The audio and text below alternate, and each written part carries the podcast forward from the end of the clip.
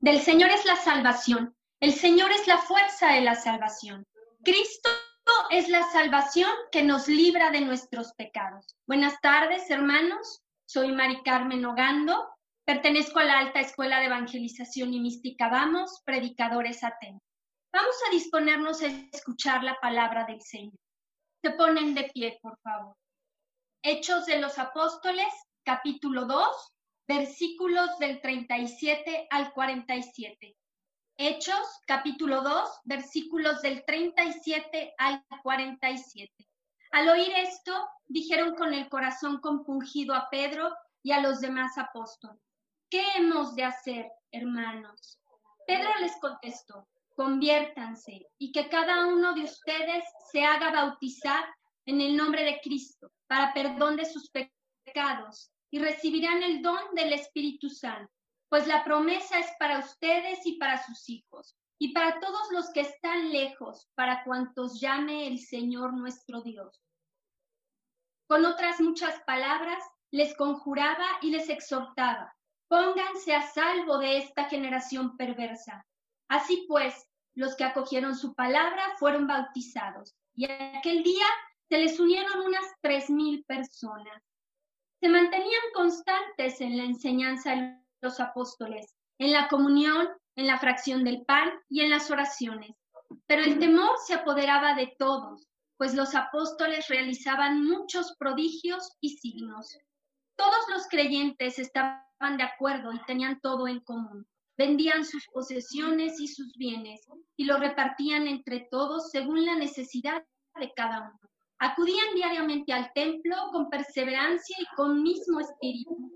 Partían el pan y en las casas y tomaban el alimento con alegría y sencillez de corazón, alabando a Dios y gozando de la simpatía de todo el pueblo. Por lo demás, el Señor agregaba al grupo a los que cada día se iban salvando. Palabra del Señor. Gloria a ti, Señor Jesús. En este capítulo 2 de Hechos de los Apóstoles nos comienza hablando de la venida del Espíritu Santo, el día de Pentecostés, el origen de la iglesia. Jesús había encomendado a sus apóstoles llevar el mensaje del Evangelio a todo el mundo.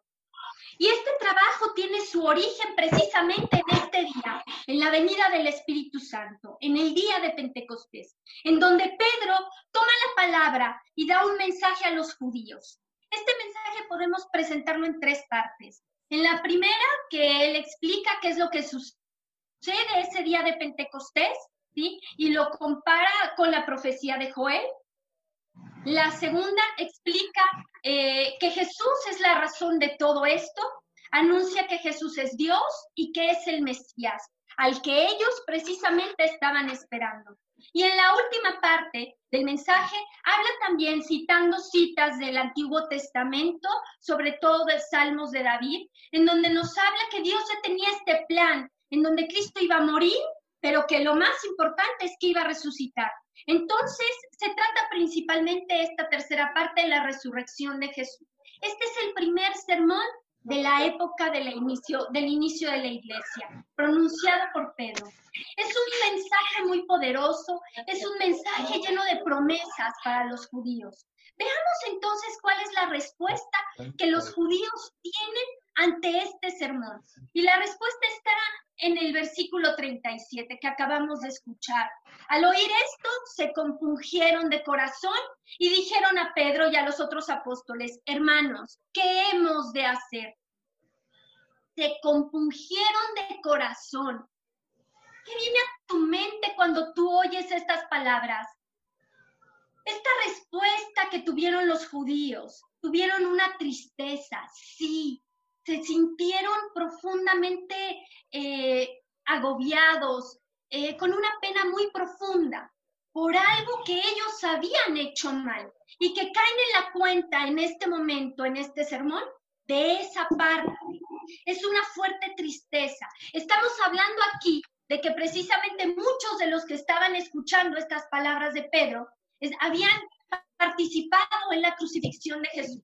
Muchos de ellos quizás lo habían escupido, lo habían, le habían cosas malas, habían blasfemado acerca de él. Y en este momento ellos caen en la cuenta de que el que crucificaron era el Señor.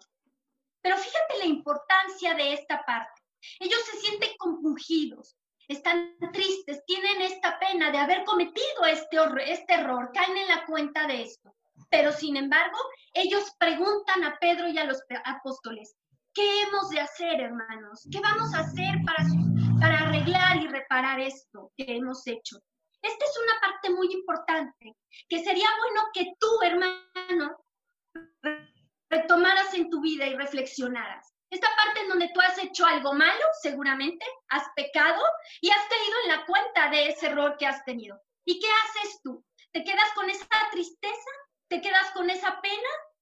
o prefieres ignorarlo y olvidarte de eso, de ese sentimiento que tienes, o haces lo mismo que hicieron los judíos en este momento y preguntas, ¿qué hemos de hacer? ¿Qué he de hacer? ¿Te has dado cuenta de esto? Y este es el momento en el que muchos, seguramente muchos de ustedes, están pensando en qué fueron esas cosas y esos errores que han cometido, esos pecados y esas cosas que ahorita dicen, ay, cometí este error, hice esto. Y en este preciso momento también están sintiendo esta pena y esta, y esta tristeza. Pues hoy es el día en el que nosotros podemos hacernos la pregunta, ¿qué haremos? ¿Qué voy a hacer? ¿Me voy a quedar así o voy a hacer algo? Y bueno, vamos a poder tener muchas respuestas, ¿no? Algunos nos dirán, ah, no te preocupes, no pasa nada, así es la vida, son cosas que pasan, olvídalo y ya, al rato la gente también se olvida y no pasa nada. O podrá ser que te haga, que te digan, no hagas nada, se soluciona pronto, poco a poco la gente lo va olvidando con el tiempo. O habrá otros que te dirán, oye hermano, pues mejoras mucha oración para que no te sientas mal y triste. O ve con aquel o cual brujo, verás que ellos te podrán ayudar a solucionarlo un montón de respuestas que te van a dar los hombres. Respuestas vanas, respuestas que no te van a ayudar y respuestas que no llegan a la raíz de esta tristeza y de esto que tú estás sintiendo. De este como agujero que se siente adentro en la panza, ¿no? Es un montón de respuestas, pero hoy vamos a escuchar la respuesta de Dios. ¿Qué es lo que Dios te dice a ti, hermano? Estás escuchando desde la otra parte de la pantalla. Pedro nos contesta y nos dice en el versículo 38, conviértanse y que cada uno de ustedes se haga bautizar en el nombre de Cristo para perdón de los pecados y recibir el don del Espíritu Santo. Nos dice Pedro, conviértanse, conviértete, atrévete a cambiar, a convertirte. Puede ser fácil decir, sí, conviértete, cambia, pero es algo muy difícil. Es algo que a los seres humanos nos cuesta mucho trabajo. Un cambio completo de corazón, un cambio completo del rumbo de mi vida, es algo difícil. Y sin embargo, Dios te dice hoy, arrepiéntete, conviértete. No es cosa fácil, pero hemos recibido el don del Espíritu Santo. Es algo que no es sencillo y Dios lo sabe, no es sencillo para nosotros, pero hemos recibido el don del Espíritu Santo. Esta respuesta que te da Dios, esta respuesta que acabamos de escuchar en el versículo 38, es la verdad. Es una verdadera respuesta que te enfrenta a tener un cambio, no es una respuesta como la de los hombres, no es una respuesta vana, en la que puedes seguir cayendo en tu tristeza, seguir cayendo hasta tener una depresión profunda. Esta es la verdadera respuesta. Y quiero detenerme aquí, cómo es la grandeza de Dios, cómo Dios tiene tanta misericordia de nosotros. Dios nos habla aquí por medio de Pedro y le hablaba aquí por medio de Pedro a los judíos personas que habían llevado a Jesús a la cruz. Y sin embargo, Él está ofreciendo el perdón de los pecados. Es grande la misericordia de Dios. No importa qué hayas hecho, no importa qué es lo que te esté compungiendo, qué es lo que te esté dando pena. la misericordia y la gracia de Dios son enormes. Y volviendo entonces a la pregunta, ¿qué haremos? ¿Qué haremos? Pues ahora Pedro ya nos dio la respuesta, ¿no? Por medio de, Pedro nos habla Dios y nos, y nos da la respuesta y nos dice, no basta con solo creer, no basta con solo que creas y que digas, sí, Jesús, yo creo en Él, yo creo en Dios. No hace falta, no es, no es, no es solamente eso.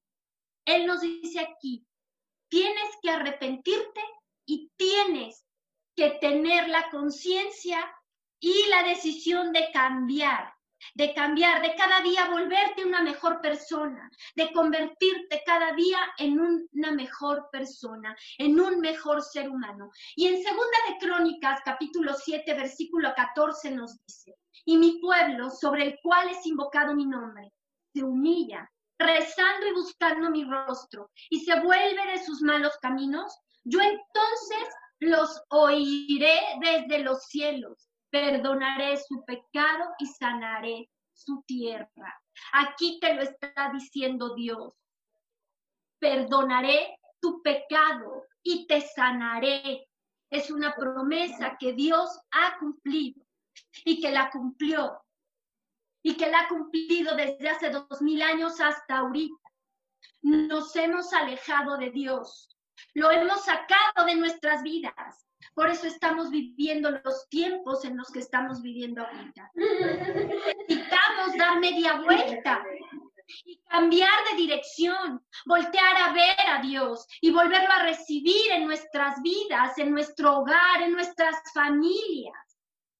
Así es la forma en cómo tú vas a responder a esta gracia de Dios, cómo vas a responder. Él se va a dar cuenta que estás arrepentido arrepiéntanse y bautizarse. Son estas dos cosas necesarias para el perdón de nuestros pecados. En el Catecismo de la Iglesia Católica, en el numeral 1425 nos dice, habéis sido lavados, habéis sido santificados, habéis sido justificados en el nombre del Señor Jesucristo y por el Espíritu de nuestro Dios. Es preciso darnos cuenta de la grandeza del don de Dios que se nos hace en los sacramentos de la iniciación cristiana para comprender hasta qué punto el pecado es algo que no cabe ya en aquel que se ha revestido de Dios. Está hablando aquí del bautismo.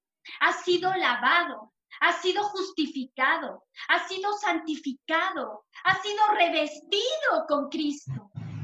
Así es, te has sumergido en agua en el nombre de Jesucristo para el perdón de tus pecados. Con la autoridad de Jesús se ha hecho todo esto el día de tu bautismo. Nos hemos nos han bautizado para el perdón de nuestros pecados. Y Juan nos lo dice en el capítulo 1, versículo 26, nos dice, Cristo es el Cordero de Dios que quita el pecado del mundo. También has recibido el día de tu bautismo al Espíritu Santo. El Espíritu Santo, como nos dice también en Hechos capítulo 1, versículo 18, nos dice de esta manera, ustedes recibirán la fuerza cuando el Espíritu Santo venga sobre ustedes. ¿Te das cuenta? El Espíritu Santo vino a ti y te ha dado la fuerza para que tú tomes la decisión, hermano, de cambiar y de transformarte y de convertirte en alguien mejor. En el versículo 39 nos dice, para ustedes es la promesa y para sus hijos y para todos los que están lejos. Hace ya dos mil años que Pedro dijo esto. Y ustedes y yo no estábamos ahí, estábamos muy lejos de estar ahí. Pero sin embargo, estas palabras son para nosotros también. Esta promesa es también para nosotros. Es la promesa que hizo a los judíos, pero que también es para todas las personas de toda la humanidad y de todos los tiempos, desde hace dos mil años hasta nuestros días. Y con muchas otras palabras, también Pedro nos dice en estos momentos, sed salvos de esta perversa generación sean salvos de esta perversa generación. Hace dos mil años Él decía, perversa generación. ¿Qué podemos decir nosotros de la nuestra? ¿Qué es nuestra generación? Sobre todo ahorita que vemos tantas cosas, sobre todo ahorita en esta pandemia donde vemos que, no acabamos de comprender qué es lo que Dios quiere de nosotros en estos momentos. Es, no es mucho mejor, No es mucho mejor nuestra generación que las generaciones pasadas y sin embargo parece que no hemos aprendido nada de, de esas generaciones. Yo te pregunto a ti, a ti Francisco, te pregunto a ti Abraham, te pregunto a ti Raquel, ¿tú quieres seguir viviendo esta vida vacía? ¿Quieres seguir viviendo como, como has vivido hasta ahorita? Rosa, ¿tú quieres seguir viviendo como hasta ahorita? ¿O estás dispuesta a cambiar? ¿Están dispuestos a decirle que sí al Señor? ¿Sí quiero, sí quiero convertirme? Y así es entonces cómo es que los que recibieron su palabra fueron bautizados.